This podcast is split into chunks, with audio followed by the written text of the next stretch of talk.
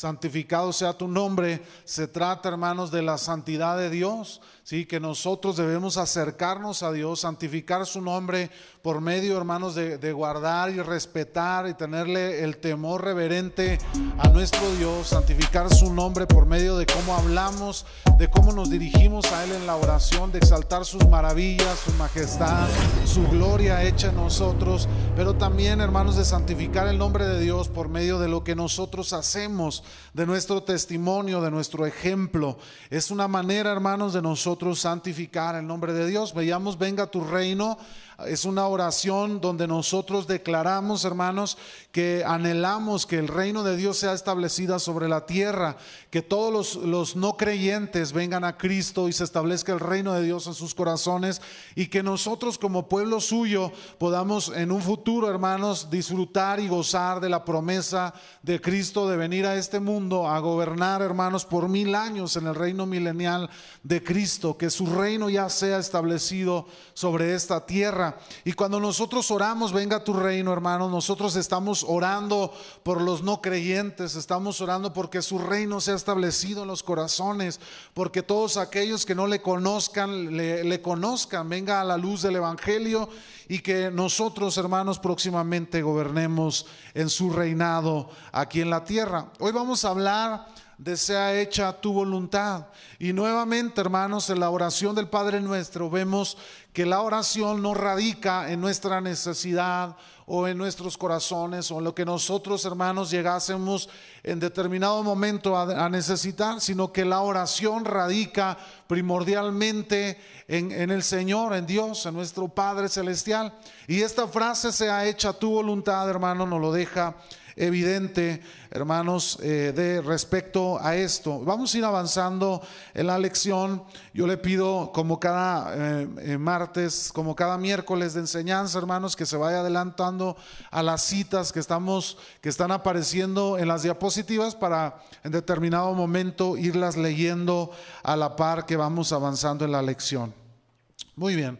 Vamos a ver, hermanos, en la siguiente diapositiva.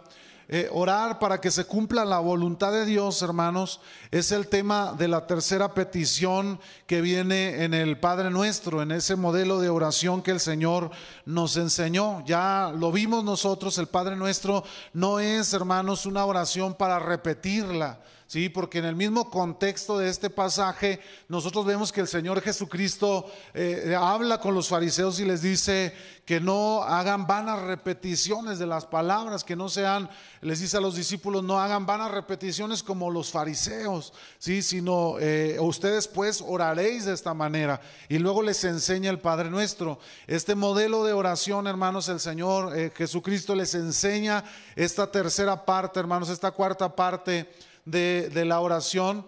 Y bueno, después de, pedir, de que, de que nosotros pedimos que se santifique el nombre de Dios y que venga su reino, Jesús dice que nosotros debemos orar, sea hecha tu voluntad como en el cielo, así también en la tierra.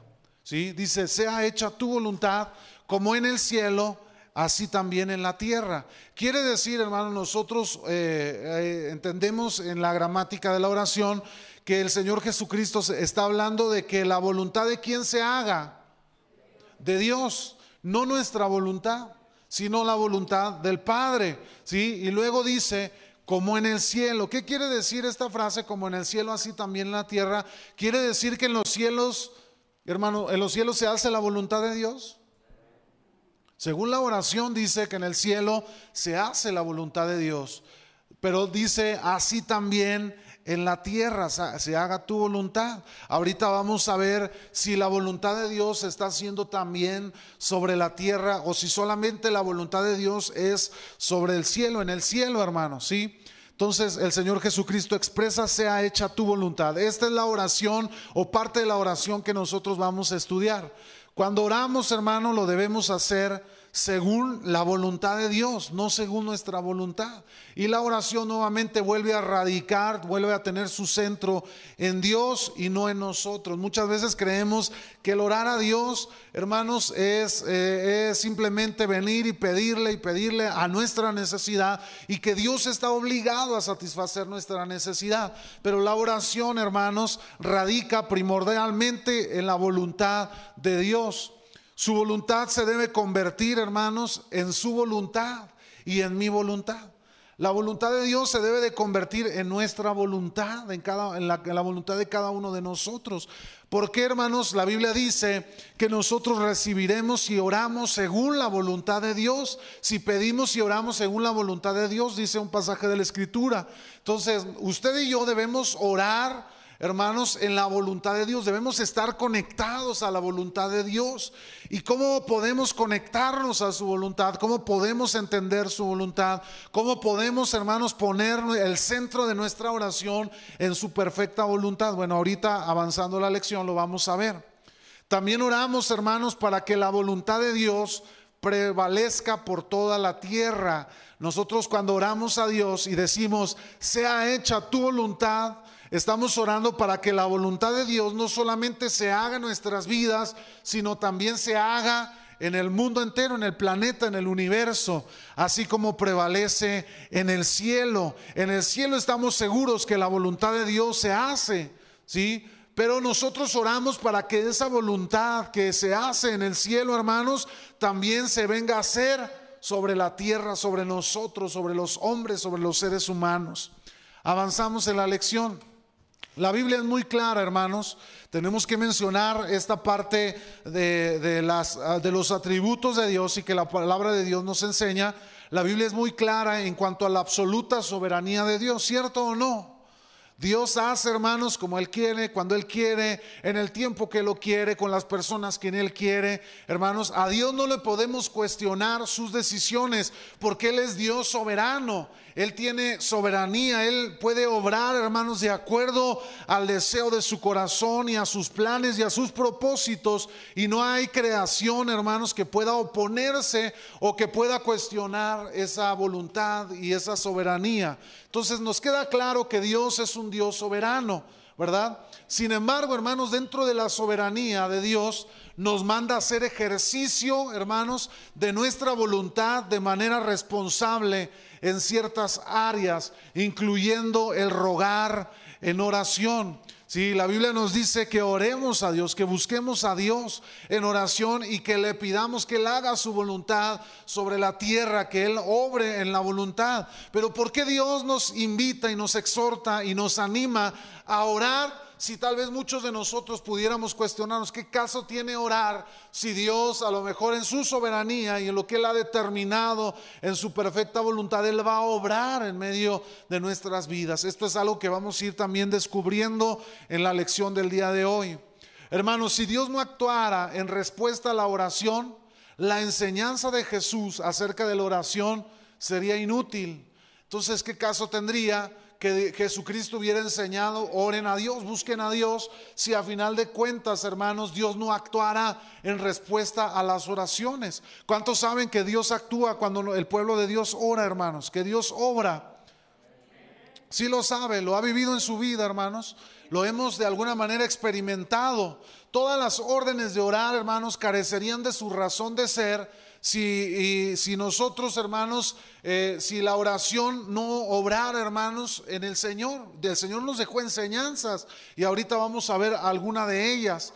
Nuestra tarea, hermanos, no es resolver el dilema de cómo funciona la soberanía de Dios. Es decir, que es incomprensible y nos resultaría incomprensible, hermanos, en cómo funciona, en tratar de resolver cómo funciona la, la soberanía de Dios con la responsabilidad del hombre, sino creer y actuar en base a lo que Dios nos demanda en cuanto a la oración. Es decir, el Señor Jesucristo nos dijo que oremos a Dios, que busquemos a Dios, que roguemos a Dios. Dice la Biblia, el que, eh, el que toca va, va, a recibir una respuesta, se le va a abrir Al que busca, hermanos, va a encontrar, ¿sí? Entonces, el Señor nos está, el Señor Jesucristo nos está animando a buscar a Dios en oración.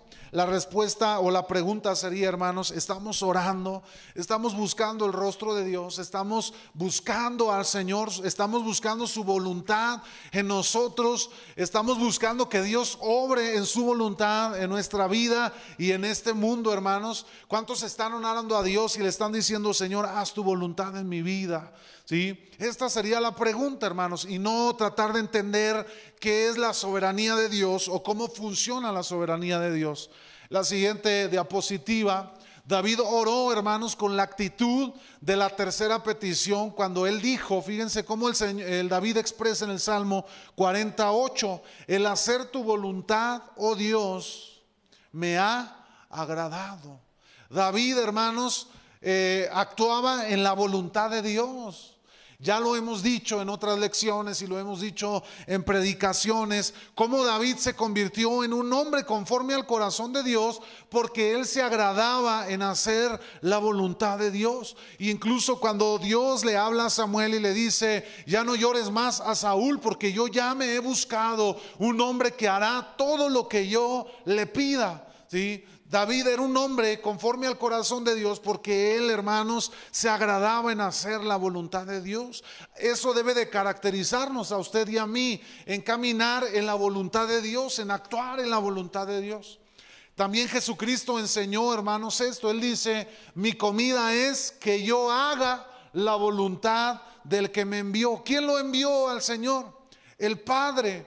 Y él dice y exhorta a, a los discípulos, exhorta a todos nosotros como creyentes, como hijos de Dios, Él dice, mi comida es que yo haga la voluntad del que me envió. Él, hermanos, como ejemplo, siendo Dios, siendo el Hijo de Dios, Él dice, mi comida es, mi labor es, lo que yo debo hacer, lo que yo estoy haciendo es hacer la voluntad de Dios. En el Getsemaní, hermanos, Él oraba diciendo, eh, mi carne pide que esto no suceda, pero no se haga lo que yo quiero, sino que se haga tu perfecta voluntad en mi vida. Nuestra oración debe ser, hermanos, actuar en la voluntad de Dios. Y el Señor Jesucristo le enseñó a sus discípulos, vosotros pues oraréis de esta manera, sea hecha tu voluntad en el cielo, así también en la tierra.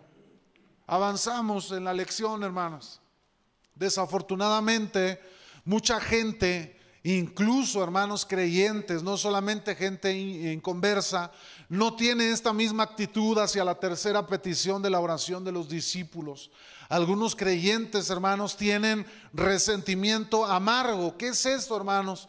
Eh, algunos que dicen llamarse creyentes resienten lo que perciben que es una imposición de la voluntad de Dios un dictador divino ejerciendo su egoísta y soberana voluntad sobre su pueblo. Es decir, que muchos pueden sujetarse a la oración de se haga su voluntad en mi vida, pero diciendo, pues yo ya más que puedo hacer si tú eres como un dictador en mi vida y al final de cuentas vas a hacer tu voluntad sobre mi vida y entonces ellos oran con un resentimiento amargo en su corazón.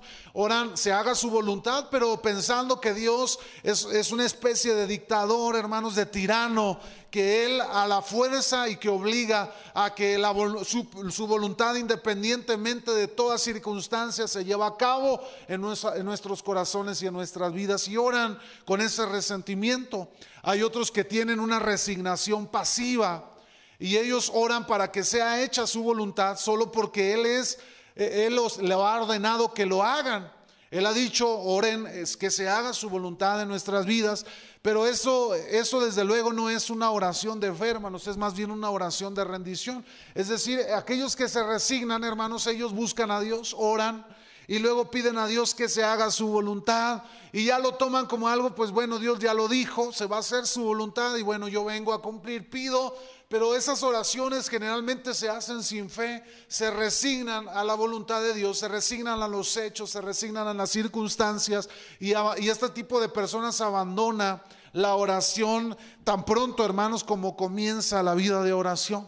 Porque hay una resignación a las circunstancias y a lo que les está abordando en ese, en ese momento. Vamos avanzando en la lección. Pedir que se haga su voluntad, hermanos, en la tierra indica que la voluntad de Dios, ¿qué? No siempre se hace en la tierra. ¿Eso será cierto, hermano? Pedir que se haga la voluntad de Dios en la tierra nos indica que la voluntad de Dios no siempre se hace en la tierra. ¿Sí? ¿Usted cree que Dios quiere que usted y yo pequemos, hermano? Que el mundo peque. Entonces yo le pregunto, ¿se está haciendo la voluntad de Dios en la tierra? No se está haciendo. No se hace, o por lo menos no en totalmente, ¿verdad? Ahorita vamos a avanzar en la lección. Eso también, hermanos, lo es con algunos otros elementos de esta oración. Nosotros oramos, por ejemplo, santificado sea tu nombre. Sin embargo, hermanos, el nombre de Dios con frecuencia no se santifica aquí. En la noche, hermanos, por ejemplo, el fin de semana, eh, se oía el vecino que estaba cante y cante tomando y su fiesta y su pachanga y luego de repente los golpes, se armó ahí la bronca y se armaron de golpes y llegaron patrullas y se hizo el escándalo a las afueras de, de la calle, hermanos. ¿Usted cree que esa es la voluntad de Dios para el hombre? No lo es. ¿Sí? Entonces, nuestra oración debe de ser que se haga tu voluntad, así como en el cielo también se haga aquí en la tierra, porque aquí en la tierra, hermanos, no se vive en la voluntad de Dios. Ahorita vamos a hablar en qué consiste esa voluntad de Dios, la voluntad de Dios. Ahora, también cuando nosotros pedimos que venga su reino, hermanos, eh, no obstante hay muchos que rechazan el reino de Dios, ¿cierto o no, hermanos? Usted, ¿cuántos han evangelizado una persona y la persona rechaza el mensaje del Evangelio. La persona rechaza la palabra de Dios. Nosotros hablábamos en, esa parte del venga tu reino, cómo eh, la Biblia nos enseña que eh, el venga tu reino estamos orando para que aquellos creyentes o aquellas personas que no creen en la palabra puedan venir y recibir el reino de Dios en sus corazones.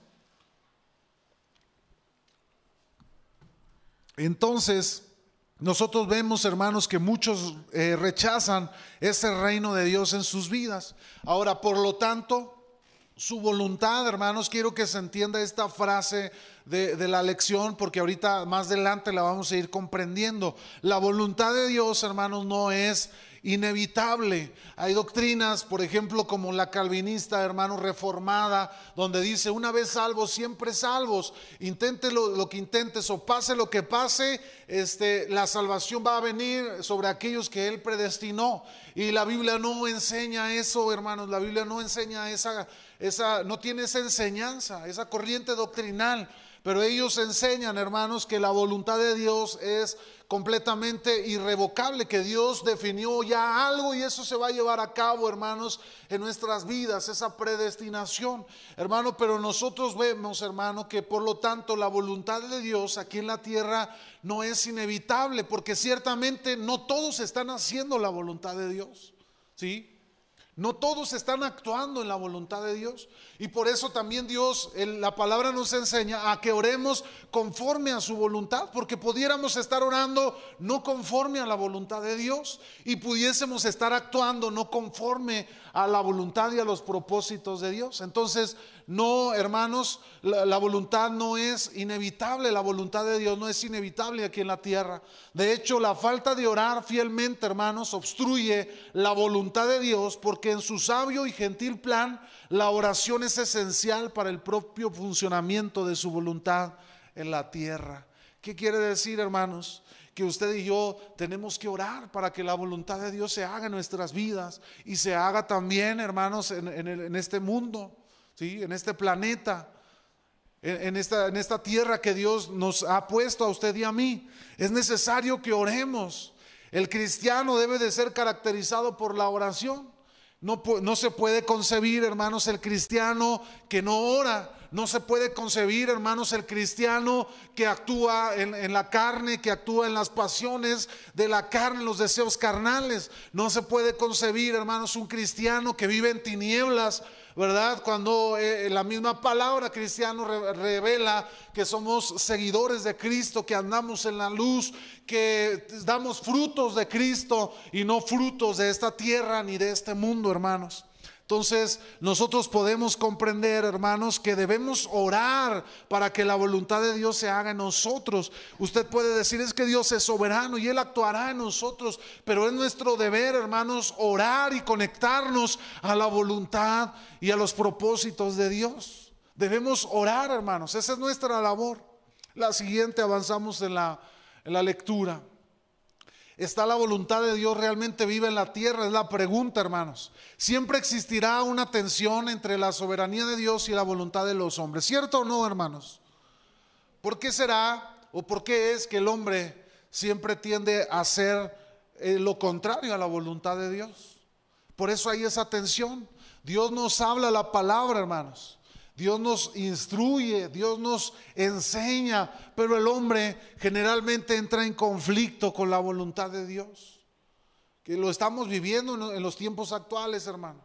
El Señor, la Biblia nos habla acerca del matrimonio, entre hombre y mujer, que el hombre dejará a su padre y a su madre, se unirá a su mujer, serán una sola carne, formarán una familia, se multiplicarán, tendrán hijos, este, y, ellos vivirán aquí en la tierra y cumplirán un propósito para la, para la tierra, hermanos, para el propósito de Dios aquí en la tierra. Pero hoy en día el mundo enseña otras corrientes. Ellos dicen, no, el matrimonio no es entre hombre y mujer, el matrimonio puede ser, incluso se, se ha se ha tratado de modificar los conceptos de familia, de matrimonio, donde dicen que el matrimonio ya no, ya no borraron o cambiaron lo que se define como matrimonio, al decir que ya no es el matrimonio entre un hombre y una mujer, es la unión entre un hombre y una mujer, sino que ahora dicen es el matrimonio entre dos personas. Y eso de persona, pues ya se puede entrar entre hombre, hombre, mujer, mujer, hombre, mujer, y el término que fuese. Solamente tienen que ser dos personas. Y el mundo, hermanos, empieza a cambiar lo que Dios ha establecido. Siempre la voluntad del hombre va a entrar en tensión con la voluntad de Dios. No es aceptada la voluntad de Dios, hermano. La voluntad de Dios será, va a ser rechazada en este mundo. No se sorprenda, hermanos, por lo que estamos viviendo. Porque es algo que tiene que pasar. El hombre, hermanos, no puede sujetarse a la voluntad de Dios porque su corazón, hermanos, es malo desde el principio. Ellos no pueden, hermanos, conectarse a la voluntad de Dios. Necesitamos a Cristo en nuestra vida para poder... Entonces, no les sorprenda lo que estamos viviendo. Siempre va a existir esa tensión mientras Cristo no venga a gobernar sobre esta tierra con justicia, con juicio, con verdad y con fidelidad. Por consiguiente, hermanos, nosotros no debiéramos de tratar de resolver modificando lo que dice acerca de ambas realidades. Nosotros no debemos de esforzarnos en ello, hermano. Nosotros debemos predicar, hablar la verdad, hablar la palabra, ¿sí? Lanzar la semilla, sujetarnos a la voluntad de Dios y trabajar en lanzar esa semilla. Dios es soberano, pero Él nos da alternativas. ¿Cuántos saben eso, hermano? La Biblia nos dice que el hombre estaba perdido y Dios envió a su Hijo Jesucristo para que Él se salvara. El hombre estaba condenado a la muerte y Dios envió a su Hijo Jesucristo para que Él se salvara. Entonces Dios le da alternativas al ser humano, al hombre. Él es soberano. Él puede hacer como Él quiere, hermanos, cuando Él quiere, en el tiempo que Él quiere. Y Él decidió darle la alternativa al ser humano. Ahora, usted y yo tenemos esas alternativas, hermano. Y Él nos manda a que nosotros oremos él nos dice, se haga la voluntad de Dios aquí en la tierra, pero Él nos dice, busquen mi rostro, oren, busquen la presencia de Dios, conéctense a la voluntad de Dios y busquen el propósito de Dios y, por medio de la oración. Hermanos, debemos orar a Dios. Nos lo dice la escritura en Marcos capítulo 6, versículo 10. Avanzamos en la lección. No sé si alguien quiere participar, hacer un comentario. Gracias, hermana. Mateo 6:10, dice la, hermana. Eh, en el pasaje que estamos estudiando, hermanos, de Mateo de 6:9 al, al 13, perdón. Muy bien. Eh, ¿Alguna participación, hermano? ¿Un comentario que quieran hacer alguno? ¿Avanzamos en la lección? ¿Les parece? Seguimos avanzando. Si, quieren participar, me pueden levantar su mano y dejamos espacio a los comentarios. En el primer capítulo, hermanos, examinamos la parábola de la viuda y el juez injusto. Bueno, la Biblia nos enseña acerca, hermanos, de, una viuda y de un juez justo. Vamos a ir a Mateo, hermanos, Lucas, perdón, capítulo 18, versículo 1 al 11. Y vamos a leer este pasaje, hermanos, para irnos introduciendo a la voluntad de Dios. Lucas 18, eh, versículos 1 al 11. ¿Lo tiene por ahí, hermano?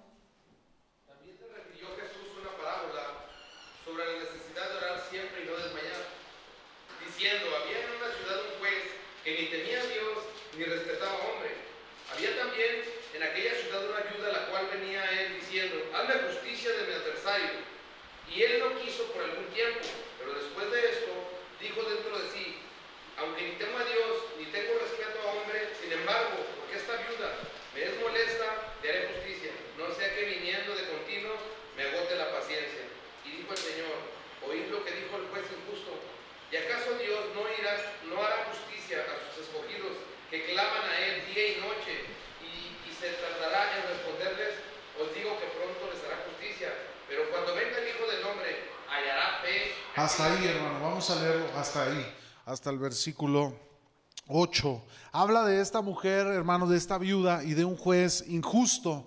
¿Qué dice la parábola? Dice que el comienzo dice, refirió Jesús esta parábola acerca de la necesidad de qué, hermanos?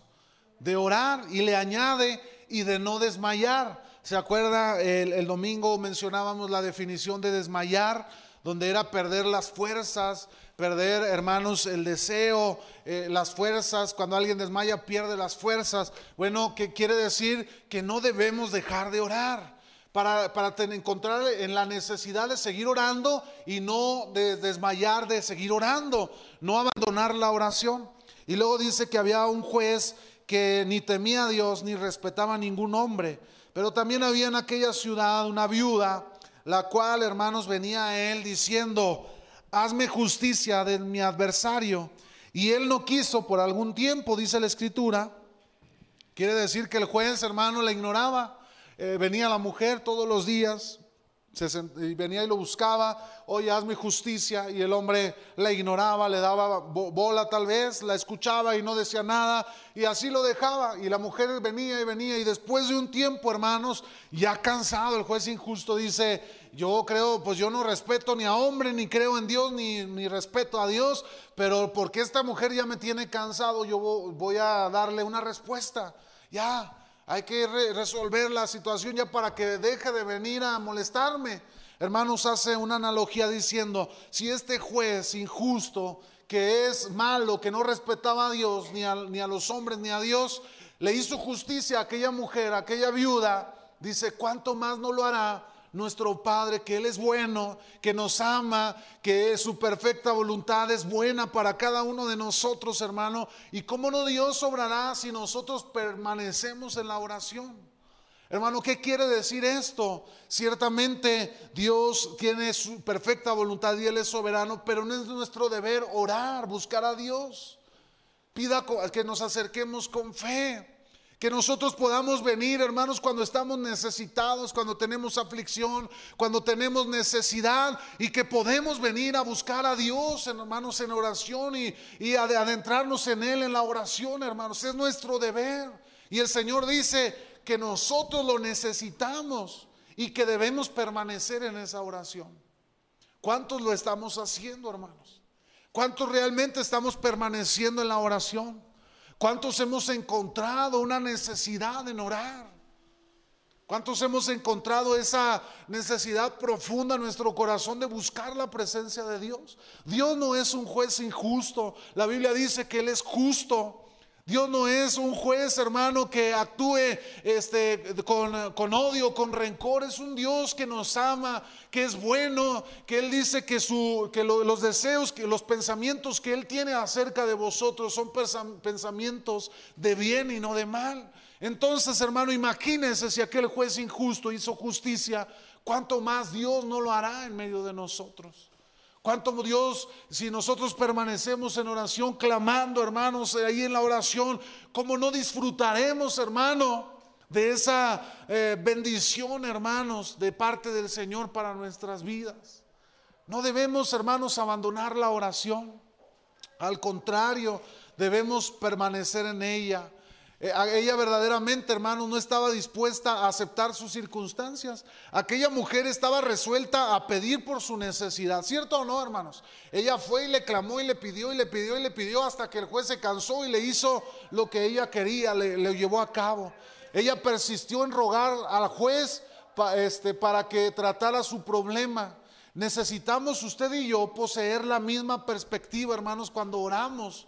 ¿Por qué, hermanos? Para que la voluntad de Dios sea hecha aquí en la tierra. ¿Cuántos no se llegan a la oración, hermanos, y dicen, Señor, obra en mi, familia, en mi, en mi, esposo, en mis hijos? Y luego pasa una semana y dicen, Dios ya no contestó y abandonan la oración. Hermano, debemos permanecer en la oración, ser constantes. Dedicarse a la voluntad de Dios, hermanos, exige estar opuesto a la voluntad de Satanás. ¿Por qué cree, hermanos, que, Dios, que Satanás busca constantemente evitar que usted y yo oremos y busquemos a Dios? ¿Por qué cree usted que ahora Satanás eh, ha intentado, eh, nosotros vemos hoy en día que él, la estrategia en el mundo, hermanos, está alejando a las personas de la oración. Nos hablaban eh, en el, Congreso de Jóvenes que tuvimos, como en, nuestras, en la generación que viene, hermanos, es una generación, le platicaba el domingo, que no, de las que, la, la generación que más tendrá problemas, hermanos, en creer en Dios en tener y en practicar la fe en Dios. ¿Por qué? Porque Satanás se ha encargado de, de, poner la atención de las personas en otras cosas que no sea Dios. Hoy en día, hermanos, y, todas estas situaciones que se han venido al mundo, al planeta, ¿verdad? Donde nos encierran en la casa, donde nos dicen no salga de su casa, si quiere hacer algo, hágalo por los medios tecnológicos, hermano, y la gente se encierra, eh, se encierra las casas y hoy en día todo está ahí en una máquina, en un dispositivo. Y la gente, hermanos, cada vez sienten menos la necesidad de buscar a Dios porque sienten que todo lo pueden tener a su disposición y a su mano. Qué peligroso es para nuestras generaciones que vienen detrás de nosotros. Porque es ellos, hermanos, se les está apartando del camino. Y luego muchos padres tomamos la decisión, hermanos, de, castigarles no yendo a la iglesia de poder, ah, de, poner un castigo diciéndole, ahora no vas a los jóvenes, ahora no vas a la iglesia, ahora no vas a hacer esto para, para Dios o el servicio que hace para Dios, hermano, cuando hoy más que nunca debemos enseñar a nuestros hijos a buscar a Dios, a amar a Dios. Y eso va a comenzar, hermano, con nuestro ejemplo. Si usted no busca a Dios, hermano, ¿qué cree que va a pasar con sus hijos? Ellos no se van a interesar en buscar a Dios. Si usted no estudia, no lee la palabra, ¿usted cree que sus hijos se van a interesar en leer la palabra? No lo van a hacer, hermano. Radica también en nuestro ejemplo. Nosotros, hermano, debemos ser persistentes, dedicarnos a buscar la voluntad de Dios, que es opuesta a la voluntad de Satanás. Por eso cuando busca a Dios tiene tantos conflictos, porque usted está buscando la voluntad de Dios y no la del diablo, la de Satanás. Este mundo practica, hermanos, la voluntad del diablo. ¿Sabía usted eso? El mundo, hermanos, no conoce a Dios y por lo tanto practica las obras del diablo. Y lo que el diablo quiere que, haga el mundo, eso hace el mundo. Pero usted y yo no debiéramos actuar de esa manera. Debiéramos estar buscando la voluntad de Dios y no la voluntad de Satanás. Eh, orar sea hecha tu voluntad, como en el cielo, así también en la tierra, hermanos. Es levantarse en contra de la noción de que el pecado es normal e inevitable y por lo tanto debe tolerarse. ¿Qué quiere decir, hermano? Que usted ora, sea hecha tu voluntad. Pero usted cuando vive, hermanos, en, la práctica, en esta, en esta vida, en este mundo, usted vive rechazando el pecado. Porque usted, hermanos, está declarando que la voluntad de Dios se haga y no la del, la del diablo en esta tierra. Y nosotros como hijos de Dios debemos, hermanos, orar, se haga tu voluntad, pero caminar en la voluntad de Dios. ¿Qué, caso, qué congruencia hay orar y decir, Señor, haz tu voluntad aquí en la tierra, así como en el cielo, y luego se levanta y, le, piden un eh, sobornar, hermanos, y ahí está usted sobornando. Ahí usted está en cualquier, en la primera oportunidad para robar, está usted robando. En la primera oportunidad de ser infiel a su esposa, usted está haciéndole infiel a su esposa o a su esposo. Entonces, ¿cómo estamos orando, hermanos, que se haga la voluntad de Dios y nosotros no nos sujetamos a la voluntad de Dios? No puede haber congruencia en eso. Debemos ser, hermanos, orar porque se haga su voluntad y caminar en la voluntad de Dios. Hermano Luis, ¿quieres participar? Adelante. Lo más triste que el mundo dice que son de Dios, hermano. Eso, pastor, es lo más triste. Que piensan que están en la razón y que tienen la razón. Y que, están, que son hijos de Dios. Entonces, pero si no conocemos la palabra de Dios, lo que está escrito, porque aquí está escrita la voluntad de Dios, lo que Él quiere. Entonces, si yo desconozco las escrituras, entonces yo desconozco la voluntad de Dios. Y es triste saber que también dentro de la iglesia a veces solamente tenemos la mitad de la Biblia, lo que nos conviene. Y lo que no nos conviene, lo que no nos, lo que no nos gusta hacer, y porque es un deber hacerlo, es una necesidad. La oración es una necesidad como creyentes, pastor. Es una necesidad para el creyente vital. Y es triste saber que son pocos los que oran. Y es triste saber que son pocos los que oran congregacionalmente. Y es triste saber que necesitamos hacer la voluntad de Dios y nos estamos quedando muy cortos en muchas áreas. Y necesitamos avivarnos, porque aquí está la voluntad. Si nosotros que ya conocemos la palabra de Dios, no ponemos en práctica en hacer la voluntad de Dios, ¿usted cree que los del mundo la van a hacer? ¿Usted cree que nuestros hijos la van a hacer? Así es. Vamos avanzando en la lección. Cuando usted ora, hermanos, está to totalmente comprometido con ver que la voluntad de Dios sea hecha en la tierra. Renunciar al sistema mundial de impiedad. Cuando usted ora, hágase su voluntad, hermano, es porque nosotros estamos renunciando al sistema mundial de impiedad. ¿Qué es esto? Lo que el mundo hace, hermano. El sistema mundano. Usted está renunciando al sistema de este mundo para entrar y adentrarse, hermanos, en la perfecta voluntad de Dios. Nunca trate de introducir el sistema mundano, hermano, el sistema mundial en Cristo, en Dios, porque no puede ser compatible en ninguna manera. No puede, hermano, tener ninguna empatía la luz con las tinieblas. No puede relacionarse, hermano, la luz con las tinieblas. Y usted y yo cuando oramos, hágase su, voluntad en, el cielo y así como, así como en el cielo, en la tierra. Nosotros, hermanos, necesitamos renunciar a ese sistema de impiedad lo que el mundo enseña. Hay muchos de nuestros jóvenes que están siendo bombardeados por todas las nuevas doctrinas. Este, platicaba, me platicaba, me pedía el consejo un, un pastor y me decía, oye, mis jóvenes, y muchos de ellos creen que el, el, aborto está bien y hay discusión en muchas lecciones porque muchos de nuestros jóvenes, hermano, les están bombardeando con todas estas doctrinas erróneas, filosofías humanas y de nuestros jóvenes cristianos están creyendo que todo esto es real y que la iglesia está siendo, hermanos, eh, mala frente a estas situaciones, que la iglesia es la mala. Porque nuestros jóvenes están tan metidos, en, distraídos, no han conocido la voluntad de Dios. Debemos renunciar, hermano, al sistema mundano de impiedad. No podemos estar conectados a Él y tratar de conectarnos a la voluntad de Dios. Y eh, por ahí dice, ir contra todas las cosas que deshonran y rechazan a Cristo, hermano. Lo que usted sabe que no honra a Dios y que no, hermano, glorifica a Dios, usted debe de rechazarlo en su vida. Aquello que rechaza a Cristo, usted debe de rechazarlo también, hermano. Por eso es inconcebible una iglesia ecuménica, hermano, porque nunca la iglesia, hermano, va a poder unirse a algo que rechaza a Cristo como Dios. Usted y yo debemos, hermano, guardar nuestro corazón.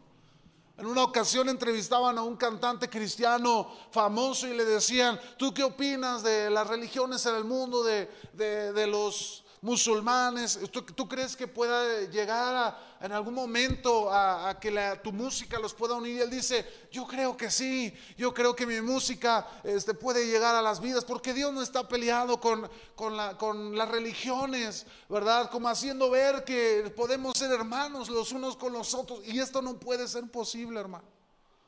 Porque Dios, hermano, porque la luz no tiene comunión con las tinieblas.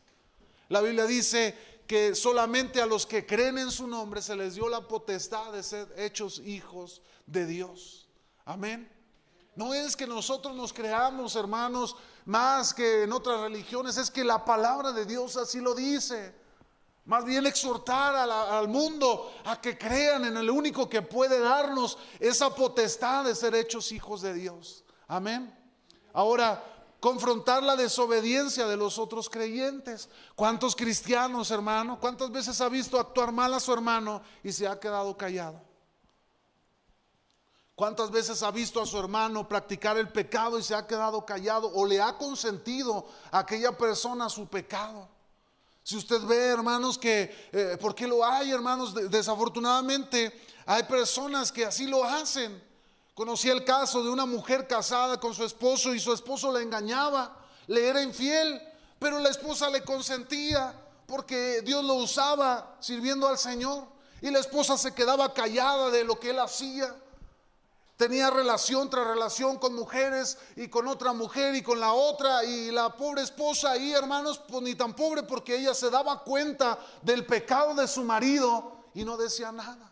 Hermano, usted y yo, cuando decimos hágase tu voluntad, nosotros tenemos también que actuar, hermanos, en la desobediencia de los creyentes. Debemos también, la Biblia dice, si tú ves que tu hermano está pecando, hermano, ve, acércate, confróntalo a su pecado. No debemos consentir, hermanos, el pecado en la iglesia, no debemos consentir el pecado en nuestra vida como creyentes. Ir en contra de la idea de que toda cosa corrupta y malvada que hacemos o que se nos hace es la voluntad de Dios. ¿Cuántas veces, hermanos, hemos, hemos sufrido situaciones y decimos, es que Dios me está procesando? ¿No será, hermanos, que nuestro pecado nos llevó a esas circunstancias? A veces culpamos a Dios de todo y le llamamos proceso de Dios a toda nuestra vida, pero no será que nuestras malas decisiones, que nuestra práctica pecaminosa, que lo que estamos actuando nos ha llevado a esas circunstancias y que estamos sufriendo más bien las consecuencias de nuestro pecado. Imagínense a David orándole al Señor, Señor, este proceso que has traído a mi vida. Él sabía que le había fallado a Dios y él dijo, Señor, perdóname, no alejes de mí tu Santo Espíritu fallé, pequé contra ti. Ahora perdóname, Señor. Hermano, debemos ser conscientes e ir contra todo ese tipo de ideologías y pensamientos. Orar, orar, hermanos, para que la voluntad de Satanás sea deshecha. Hermanos, nosotros debemos estar orando para que la voluntad del diablo en este mundo se deshaga en el nombre de Jesús. Debemos orar para que la perfecta voluntad de Dios se haga en nuestra vida. Usted debería de estar orando para que Dios haga su voluntad en su vida, en su familia, en su iglesia, en su, en su colonia, en su sociedad, en su, en su estado, en este mundo, hermanos. Debemos estar orando de esa manera. Avanzamos en la lección, ya casi vamos a terminar, hermanos. Desafortunadamente nuestra propia voluntad es a menudo, a menudo el problema que estamos buscando, hermanos, la voluntad de Él, cuando estamos buscando su voluntad. Buscamos la voluntad de Dios, pero a menudo nuestra voluntad choca con la voluntad del Señor, porque no nos agrada lo que Dios quiere acerca de nosotros y entonces entramos en conflicto con su voluntad, ya que vivimos, hermanos, en una cultura que se enorgullece en la facilidad y en la comodidad. Nosotros deseamos, hermano, que las cosas se hagan rápido y se hagan de acuerdo a como uno las quiere, así como el mundo nos está acostumbrando. El mundo le dice, eh, nuestra sociedad nos está enseñando a que todo lo que nosotros deseemos lo, obtenemos en un, en un clic o en una búsqueda rápida y rápido puede llegar a nuestras casas. Ayer ya, yo hacía un pedido por el Uber Eats, hermano, y 40 minutos y ya estaba la comida en la puerta de mi casa preparada y lista para comerse. Así queremos los cristianos hoy en día que se hagan las cosas con Dios, pedirle a Dios y que las cosas se hagan como nosotros las pedimos, las queremos y en el momento que nosotros deseamos. Y no debe de ser así las cosas, hermano. Tendemos a percibir la oración como algo importante solo para producir un cambio en las circunstancias. Fíjese esta oración, hermano como para producir un cambio en las circunstancias en vez del cambio que puede producir en nosotros y para la gloria de Dios. ¿Qué quiere decir, hermano? Nosotros usamos la oración para que se cambien nuestras circunstancias. Que si yo hoy tengo una necesidad, se me resuelva mi necesidad. Que si hoy estoy pasando por dolor, que el Señor quite ese dolor. Que si hoy estoy enfrentando una adversidad, una enfermedad, que el Señor quite aquella enfermedad. Pero no nos damos cuenta que la oración no solamente radica en cambiar nuestras circunstancias, radica en cambiarnos a nosotros, hermano, por medio del poder de Dios. Cuando usted ora, hermano, mientras usted más ore, usted va, a ser más parecido a Dios. Usted va a caminar en la voluntad de Dios. Usted va a empezar a, sentir, hermano, que lo que está haciendo no es lo correcto. Que lo que usted está viendo en internet no es lo correcto. Que las conversaciones que usted está teniendo no son las correctas. Que usted está siendo, hermanos, deshonesto con Dios. Deje usted con los hombres. Está siendo deshonesto con Dios. Y la Biblia dice que Dios no puede ser burlado, hermano. Que todo lo que cada uno de nosotros siembre, eso mismo vamos a cosechar. Avanzamos de la lección.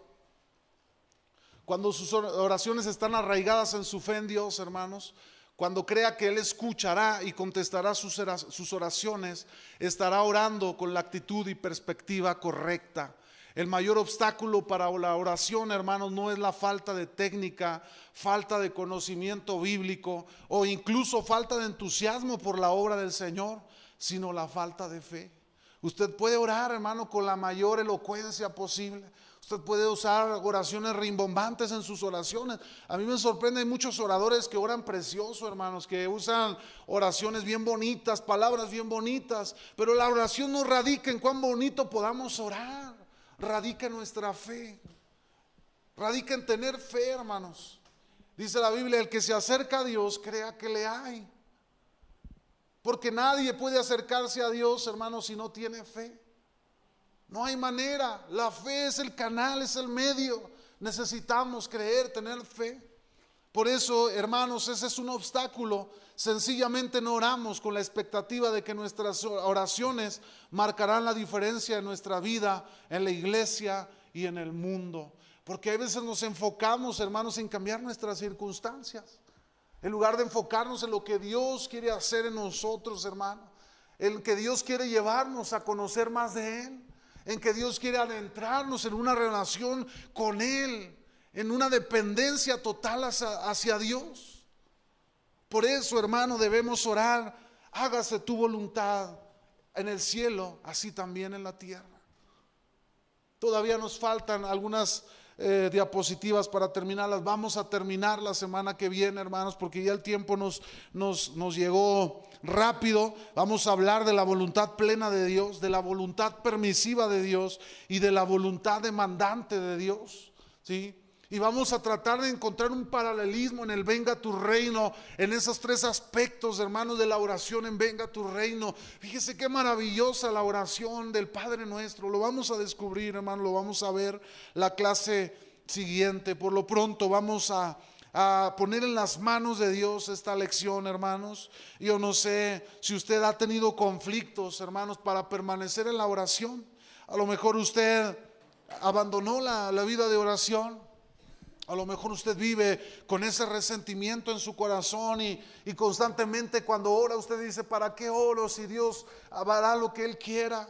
Hermano, a lo mejor se resignó y dijo, pues bueno, pues si Dios así lo quiere, así que así sea, si las circunstancias que estoy viviendo así tienen que ser, que así sean. Debemos aprender, hermanos, con ímpetu a buscar el rostro de Dios, como aquella mujer, hermano, viuda, que fue delante de aquel rey y le dijo a aquel rey, hazme justicia. Hermano, usted y yo debiéramos estar todos los días delante del trono de nuestro Rey justo, soberano, bueno, eterno, fiel, verdadero, diciéndole al Señor, mira Señor las circunstancias, mira Señor mi corazón, mira mi familia, obra en medio de mi necesidad. Debiéramos estar orando de esta forma, hermano, consistentemente, constantemente, hermano, debiéramos estar ahí permaneciendo en oración. No podemos, hermano, concebir una vida sin oración si nosotros somos cristianos, si nosotros seguimos a Cristo. Mayor ejemplo de oración tenemos que Cristo, hermano. No hay mayor ejemplo que Cristo. Él nos enseñó a orar en todo tiempo. muy de madrugada, en la noche, al amanecer, en el, en el día. Él nos enseñó la oración que estamos haciendo usted y yo. Estamos orando, buscando la voluntad de Dios. O ahí estamos resentidos, hermanos, resignados. Necesitamos aprender de la palabra y vivir la palabra en nuestra vida. Póngase sobre sus pies, amado hermano, y hagamos una oración en esta noche para poner delante de Dios, hermano, la enseñanza que nosotros acabamos de recibir, que el Señor ha hablado en nuestra vida. Yo se lo he dicho, hermano, cuando la palabra de Dios habla nuestras vidas, cuando alguien nos habla la palabra, hermanos, es porque Dios habla nuestro corazón. Si Dios le habla hoy, hermano, acerca de la oración, es porque usted y yo necesitamos orar. Es porque manantial de vida necesita orar. Es porque su vida y su familia necesitan orar y buscar a Dios. Tomemos este tiempo, esta, este refrigerio de parte de Dios, hermano, como una, una enseñanza, hermano, para nosotros seguir orando y buscando la presencia del Señor. Cierre sus ojos ahí en su lugar y vamos a decirle al Señor que Él sea obrando por medio de esta palabra. Señor, gracias te damos esta noche, Dios, por tu presencia, por la palabra que hoy has traído y que has hablado, Señor. Yo quiero pedirte, Señor, por, eh, por cada uno de los que estamos aquí, Señor. Tú has hablado a nuestros corazones, Señor, a nuestras vidas, nos has mostrado, Señor, eh, que tú buscas, Señor, que tú nos has enseñado a orar para que tu voluntad se haga Señor, así como en el cielo se lleva a cabo tu voluntad, se haga sobre esta tierra. Yo te ruego por cada uno de mis hermanos, Señor, que seas tú tratando en cada corazón. Tal vez no, entendemos, Señor, por qué suceden ciertas cosas o eventos en nuestra vida, pero lo que sí sabemos, Señor, es que podemos ir a ti, Señor, clamar, orar y tú escucharás nuestra oración y que tú meterás tu mano poderosa en medio de nuestras circunstancias, Señor, y te glorificarás en ellas y nos darás, mi Dios, aprendizaje. Nos vas a enseñar, mi Dios, como dijo Job, de oídas yo te había escuchado, mas ahora ya mis ojos pueden mirarte, Señor.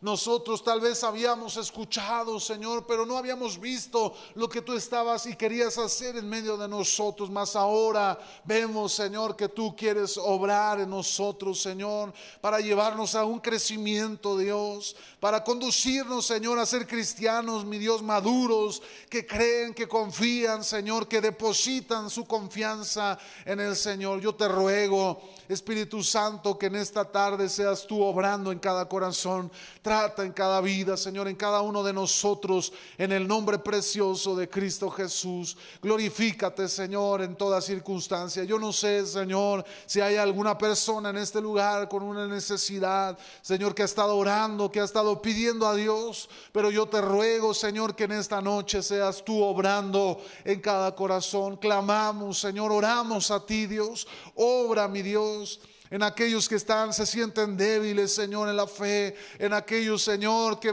que sienten perder la esperanza, Señor, obra en ellos, en aquellos, Señor, que están enfrentando un dolor en su corazón, Señor, trae consuelo, esperanza y refugio, Señor, por aquellos, mi Dios, que están en estos momentos atravesando persecución, angustia, necesidad, Señor, sé tú obrando en toda circunstancia para gloria de tu nombre, Señor, si tú nos hablas de aquel rey injusto y que escuchó a aquella viuda, Señor, que pedía justicia y Él obró para justicia en ella. Señor, cuanto más nuestro Padre Celestial, que nos amas, Señor, y que eres justo, tú puedes obrar y operar en medio de nuestras circunstancias. Yo pongo en tus manos esta enseñanza y te ruego que nos lleves, Señor, a mi Dios, a comprender, a vivir, Señor, tomados de tu mano.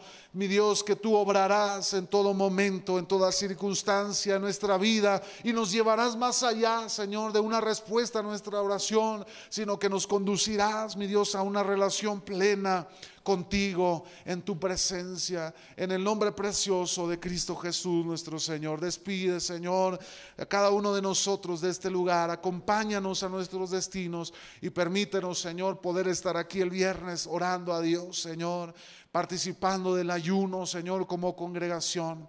Gracias te damos en el nombre de Jesús. Amén y amén.